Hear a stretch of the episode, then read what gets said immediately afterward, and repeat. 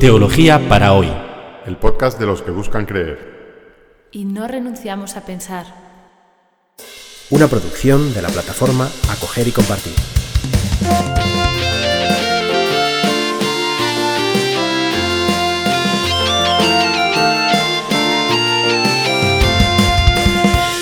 Bienvenidos al episodio 49 de Teología para hoy titulado Creo en la Iglesia. El episodio anterior hablamos, estamos recorriendo el credo y hablamos del Espíritu Santo, el tercer eh, artículo del credo. En ese mismo tercer artículo del credo, en la versión del credo apostólico, recuerden que hay dos versiones, el credo apostólico, que es más antiguo y breve, y el llamado credo niceno-constantinopolitano, que recoge las adiciones que los concilios de Nicea, año 325, y Constantinopla, año 381, hicieron al, credo apostólico. En la versión del credo apostólico, que es más breve, dice lo siguiente, creo en el Espíritu Santo, la Santa Iglesia Católica, la comunión de los santos, el perdón de los pecados, la resurrección de la carne y la vida eterna. Amén. Así que eh, el, en el mismo paquete de creer en el Espíritu Santo, en ese mismo creo, hay otras cosas, ¿no? Y en primer lugar, la Iglesia. Esta, esta formulación, que es del credo apostólico, fue expandida en el concilio de Constantinopla. Igual que el concilio de Nicea expandió la parte correspondiente al Hijo, a Jesús, eh, con lo que ya hablamos en su momento, de creo eh, de la misma naturaleza que del Padre, eh,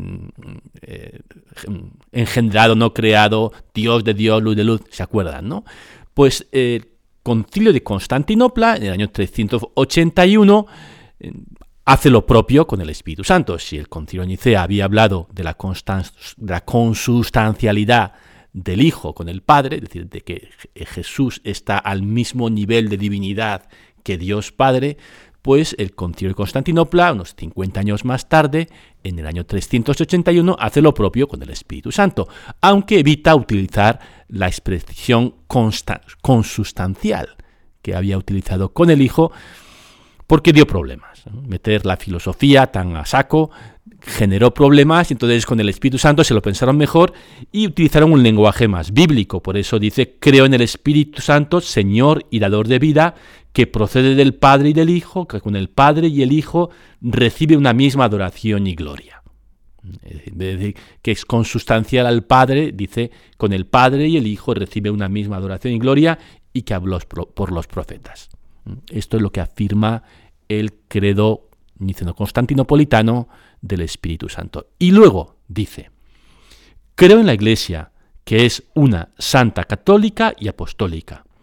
Confieso que hay un solo bautismo para el perdón de los pecados. Espero la resurrección de los muertos y la vida del mundo futuro. Amén. Así que el concilio de Constantinopla eh, añade separa eh, el, creer en la iglesia en un creo aparte, mientras que en el apostólico es creo en, el Espíritu Santo, la Santa Iglesia Católica, la comunión de los santos, etcétera, en, la, en el mm, credo niceno constantinopolitano es creo en el Espíritu Santo, ta, ta, ta, tal, creo en la Iglesia que es una santa católica y apostólica, confieso que hay un bautismo, etcétera, etcétera. Eh, así que hay como un creo aparte, o aparenta que es un creo aparte, pero no es un cuarto artículo del credo, es, es, lo mismo, ¿eh? es como un apéndice, como una consecuencia de creer en el Espíritu, creemos en la Iglesia. Aunque aquí la palabra creer tiene un significado distinto, no es lo mismo creer en Dios que creer en la Iglesia. Aquí las palabras, aunque utilicemos el mismo verbo, el verbo quiere decir cosas distintas. Porque lo que es creer, creer, solo se puede creer en Dios. ¿eh? Creer en el sentido de entregar tu confianza, de abandonarte a alguien, de poner todo nuestro ser, todo nuestro, nuestro empeño y nuestra, nuestra confianza en otra persona, pues solo con Dios que es Padre, Hijo y el Espíritu Santo. La Iglesia, que es una institución, es una sociedad de hombres y mujeres, la creemos. La creemos cuando nos presenta a Dios como Padre, Hijo y Espíritu Santo. Pero no ponemos en ella la confianza del mismo modo que ponemos la confianza sin reservas en Dios. En la Iglesia creemos, porque ella nos conduce al Padre, al Hijo y al Espíritu Santo. La Iglesia que es esa comunión concreta de seres humanos que ha pervivido a través del tiempo eh, y que confesamos o creemos que ha sido elegida para Dios, por Dios, este grupo de hombres y mujeres, para dar testimonio del Padre, del Hijo y del Espíritu Santo ante el mundo. Ya durante su vida Jesús, pues sabemos por los evangelios que convocó un grupo de hombres y mujeres para estar con él. Y después de la resurrección les mandó que hicieran discípulos entre todos los pueblos de la tierra.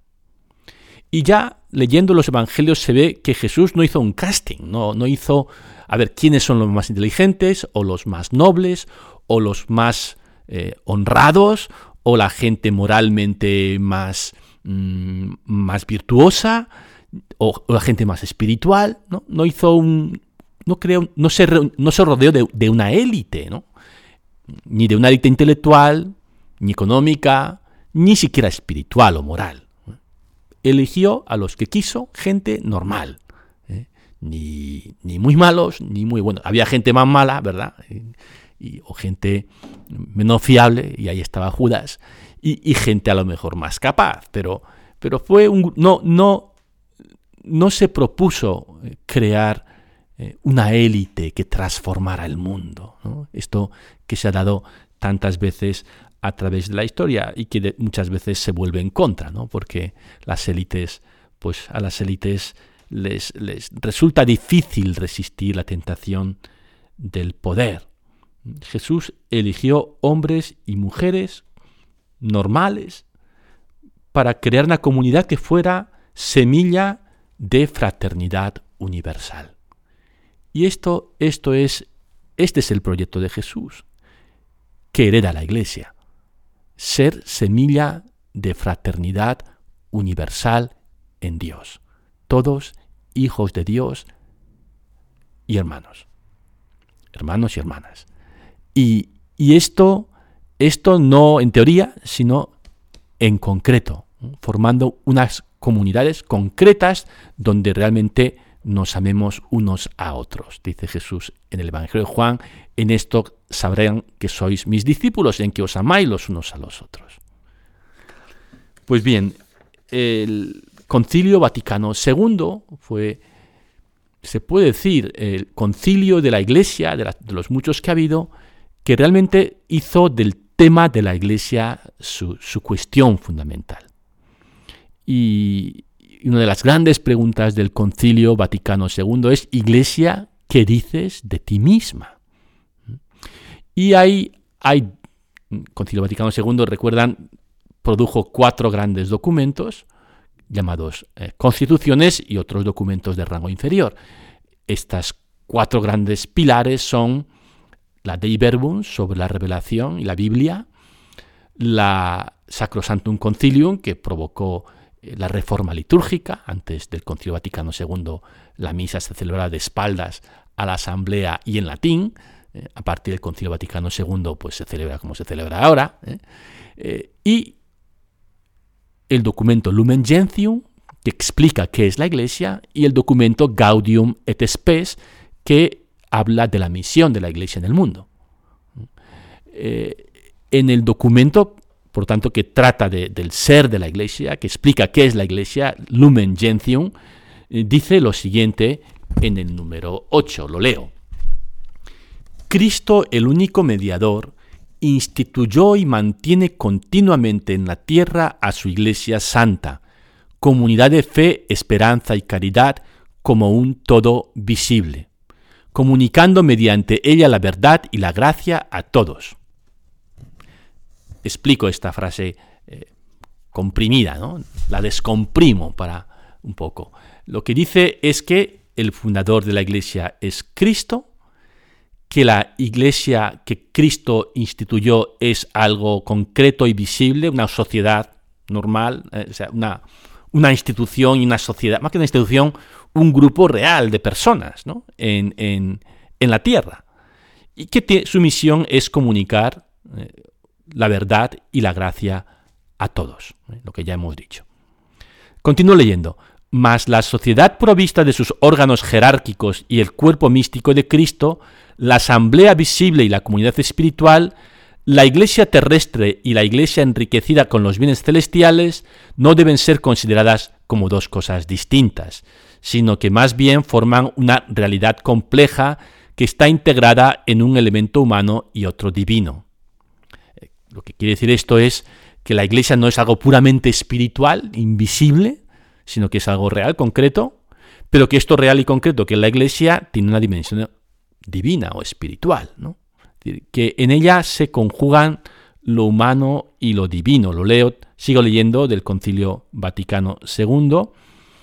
Por eso se la compara por una notable analogía al misterio del Verbo encarnado, pues así como la naturaleza asumida sirve al Verbo divino como de instrumento vivo de salvación, unido indisolublemente a él, de modo semejante la articulación social de la Iglesia sirve al Espíritu Santo, que la vivifica para el acrecentamiento de su cuerpo. Viene decir que igual que Jesús es Dios y hombre verdadero, en la Iglesia, de forma análoga, podemos hablar de una dimensión concreta, real, humana, y una dimensión eh, que, eh, lo, leo aquí, que sirve al Espíritu Santo y que el Espíritu Santo la vivifica para el acrecentamiento de su cuerpo. Es decir, lo que hace que la Iglesia sea Iglesia y no solo un cualquier otro grupo humano es la asistencia o la presencia del Espíritu Santo en todos sus miembros, en todas las personas que formamos parte de ella. Sigo leyendo este número de la Lumen Gentium. Esta es la única iglesia de Cristo que en el símbolo, símbolo es otra forma de decir credo, que en el símbolo, credo, confesamos como una santa católica apostólica, y que nuestro Salvador, después de su resurrección, encomendó a Pedro para que la apacentara, confiándole a él y a los demás apóstoles su difusión y gobierno, y la erigió perpetuamente como columna y fundamento de la verdad.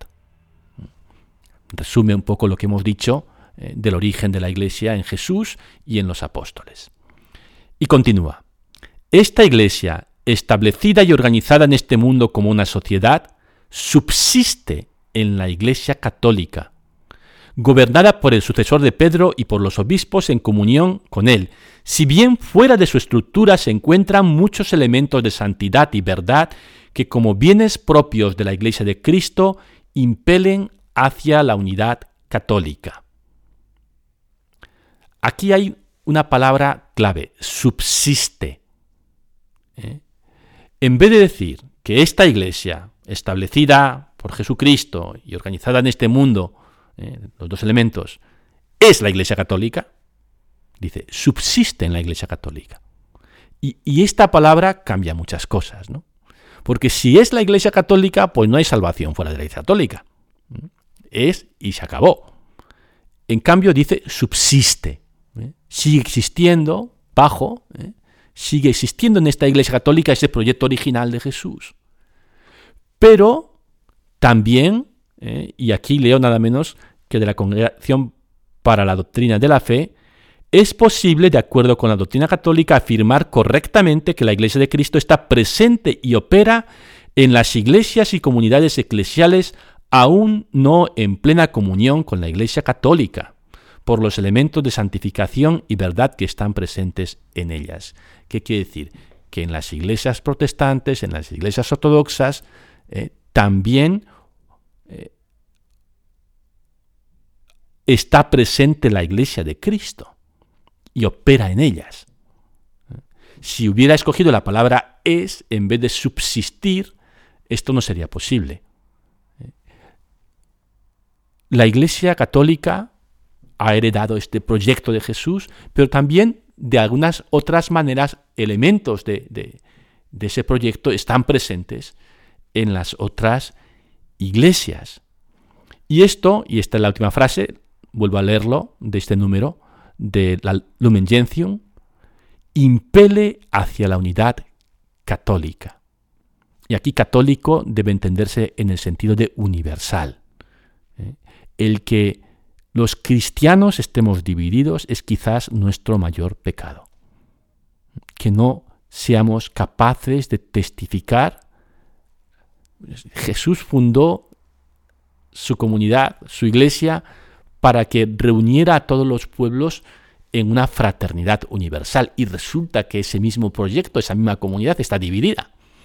Esto, esto es una contradicción muy grave ¿eh? y es culpa de la iglesia como comunidad ¿eh? que, que esto esté aún sucediendo. Si algún valor tiene la iglesia, es porque Dios ha puesto en ella su confianza. Y la ha encargado una misión, ser semilla de fraternidad universal en Dios. Pasamos ahora a hacer un brevísimo comentario a esas cuatro notas que aparecen y que se llaman en teología notas de la iglesia o note eclesia. Esas cuatro notas que aparecen calificando a la iglesia, esos cuatro adjetivos, en el credo niceno constantinopolitano. La iglesia que es una santa católica y apostólica. Empezamos por la primera, una. Y es que la misión de la Iglesia es suscitar o promover la unidad de todos los seres humanos en Dios. Así que la Iglesia es, en el proyecto de Jesús, una. Y no puede ser dos o tres. Pero la verdad es que no es una, es que estamos divididos, ¿no? Como ya hemos dicho. Entonces, eh, eh, recuperar esta unidad y el movimiento que trata de recuperar la unidad de los cristianos se llama ecumenismo. Eh, el ecumenismo es una tarea fundamental en, la iglesia o en las iglesias. La segunda nota es santa, una santa católica apostólica, una santa. Santa Obviamente no porque los miembros de la iglesia seamos santos. Esto es claro que, no lo es. ¿eh? Es santa porque Dios la hace santa. Dios no, no se desentiende de la iglesia. Y dice, bueno, pues estos me han fallado. El Espíritu Santo no dice, estos me han fallado tantas veces, me pido, me voy. ¿eh? No, el Espíritu Santo sigue vivificando la iglesia y a cada uno de los cristianos. Por eso tenemos una oportunidad de ser santos, de, ser transformados hacia la santidad. Pero nos falta, claro que nos falta a las personas y también a, la comunidad. Católica. Aquí católico no quiere decir católico en el sentido de la iglesia católico romana, ¿eh? en contra de la iglesia ortodoxa o en contra de la iglesia protestantes. ¿no? Católico aquí quiere decir católico en el sentido original de este término, universal cataholon, eh, según el todo, eh, según que abarca a todos los pueblos, universal. No, no es una élite, no está ceñido a una cultura, la europea, por ejemplo, sino que, que está, está en la vocación de la Iglesia que la pluralidad de los pueblos de la tierra, de las culturas, estén presentes, eh, que abarque el todo, que no sea un, que no sea una doctrina excluyente, sino inclusiva. Y finalmente apostólica, asentado sobre el cimiento de los doce apóstoles enviados por Jesús, y que sigue siendo enviado por Jesús. Es decir, que la iglesia es intrínsecamente misionera, ¿eh? porque está asentado en la base de los apóstoles y por ello mismo está siempre saliendo hacia afuera, saliendo hacia las periferias, como le gusta decir a nuestro Papa Francisco. Así que volvemos al, credo apostólico, creo en el Espíritu Santo, y una consecuencia de creer en el Espíritu Santo es creer que, que ese Espíritu Santo, Espíritu Santo es la presencia real y actual de Dios en la tierra. O sea que una consecuencia de creer en el Espíritu Santo es creer en la Iglesia aunque es verdad que el Espíritu Santo es muy libre de actuar donde quiera, incluido fuera de la iglesia, y actúa fuera de la iglesia. Claro, y a veces hace cosas más hermosas y más creativas fuera y los de dentro decimos, ahí va, ¿no? ¿Cómo ha actuado el Espíritu Santo fuera de la iglesia. Como, no sé, por ejemplo, cuando Gandhi utilizó la no violencia para, eh, para liberar a su pueblo. Eso es Dios, el Espíritu Santo inspirando a un hindú. Pero, y, y los cristianos podemos decir eso y admirar eso, como el Espíritu Santo es libre e inspira donde quiere. Pero también el Espíritu Santo tiene un compromiso irrevocable con la Iglesia. Por eso creo en el Espíritu Santo,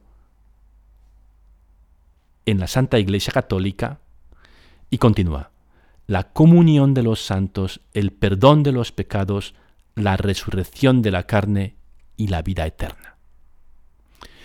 En la formulación del concilio de Constantinopla es Creo en la Iglesia, que es una santa católica apostólica. Confieso que hay un solo bautismo para el perdón de los pecados. Espero la resurrección de los muertos y la vida del mundo futuro. Amén. Así que son como doctrinas enganchadas a, este último artículo que dejan claro pues, algunas cosas importantes de la fe. La primera de ellas es que eh, el perdón de los pecados. La Iglesia establecida como la comunidad de la reconciliación, como la comunidad puesta al servicio de la reconciliación de los seres humanos con Dios y entre sí, y que tiene la capacidad de transmitir el perdón de Dios. La resurrección de la carne en la formulación apostólica, en la formulación constantinopolitana, la resurrección de los muertos quiere decir más o menos lo mismo, la vida que predica el Evangelio no termina aquí, sino que salta más allá de la muerte, porque Cristo no resucitó solo para sí mismo, sino que inició una nueva posibilidad para todos los humanos. Espero la resurrección de los muertos y la vida del mundo futuro. Amén. Y terminamos así este breve comentario del, credo, que nos ha llevado creo que 10, episodios, y, e iniciamos un tiempo de vacaciones o de, de interrupción en este podcast. A mí me han concedido un tiempo de, bueno, voy a estar dando unos cursos en Asia y pues no me va a ser posible seguir grabando eh, estos podcasts durante el primer semestre del año 2016. Espero retornar más adelante en ese año 2016. Eh, espero también durante este tiempo eh, recibir sugerencias sobre cómo continuar este podcast. Que tengan un feliz, muy feliz año 2016 y antes de todo que pasen una bendita Navidad. Feliz Navidad y próspero año 2016. Hola.